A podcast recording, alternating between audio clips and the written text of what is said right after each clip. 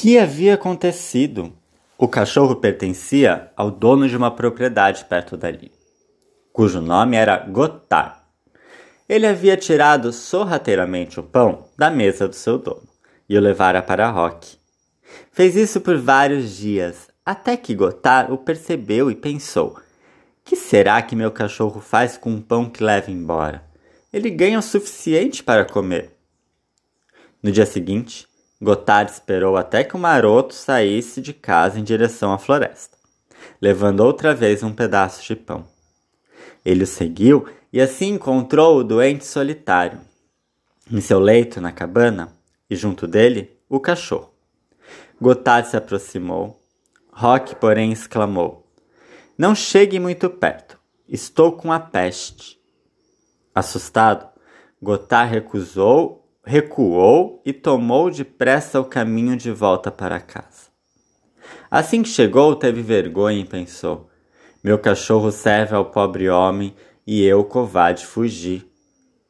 Como soava nobre a voz do doente. Ele deve ser amado por Deus, que inspirou uma criatura que não pensa a provê-lo de pão. Eu sou um egoísta, só penso em mim.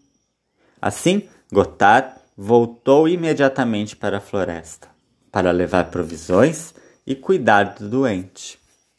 Este, contudo, não aceitou ser levado para a casa de Gotard, para o convívio com sua família. Devido aos cuidados e às visitas diárias ao doente, Gotard, sempre acompanhado pelo fiel cachorro, mudou completamente. Antes, só pensava numa vida confortável, boa comida e bebida. Agora, no servir, descobriu o amor ao próximo.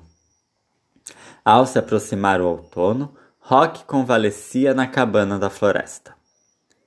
Voltou para Piacenza e continuou a cuidar dos doentes até o fim da epidemia.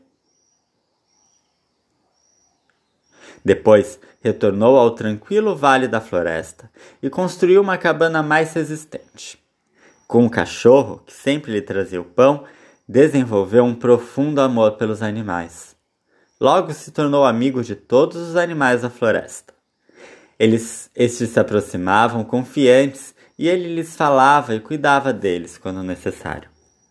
Muita gente procurava por Rock, para dele receber consolo e forças também aos doentes dava bons conselhos, e muitos levavam ervas curativas, colhidas e secadas por ele. Sempre os advertia quando iam embora. Sejam bons para os outros, e sejam bons também para com os animais. Quando Rock morreu, milhares de pessoas que tinham sido cuidadas e consoladas por ele pensaram: Rock não deve ser esquecido. Ele viveu o amor atuante.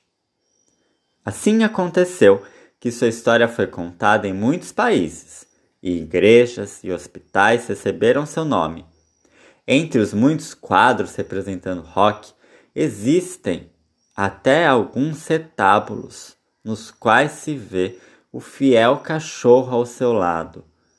Rock certamente se alegraria por não terem esquecido o cachorro, que pôde ficar com ele junto do altar.